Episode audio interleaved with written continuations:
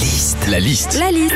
La liste de Sandy sur Nostalgie. Avec Sandy, nous étudions et nous sommes tombés sur une étude hyper intelligente. On ouvre en moyenne 15 fois par jour la porte de notre frigo et, dessus parfois on colle des trucs rigolos. Alors justement, qu'est-ce qu'on peut trouver sur la porte d'un frigo, la liste de Sandy Déjà, il y a tout ce qui est faire-part. Alors, des faire-part de mariage, mais aussi des faire-part de naissance hein, qui s'accumulent depuis des années.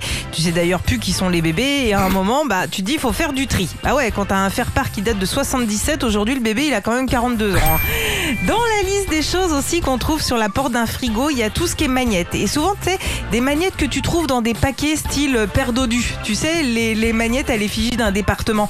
Alors bon, euh, t'as le Jura, t'as la Creuse. euh, par contre, t'es obligé de t'enfiler 600 cordons bleus par mois pour avoir la France entière. hein.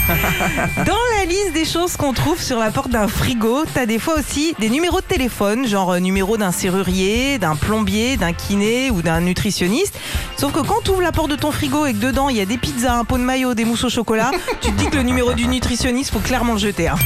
Enfin, sur la porte d'un frigo, on peut faire comme toi, Philippe, c'est-à-dire ne rien mettre. Oui. C'est vrai, hein, c'est joli un frigo sans rien dessus, sans post-it, sans bon de réduc, sans photo. Par contre, t'as quand même, quoi qu'il arrive, un truc dessus bien bien visible. hein. C'est les traces grasses des doigts de tes enfants. Retrouvez Philippe et Sandy, 6h, 9h sur Nostalgie. Nostalgie.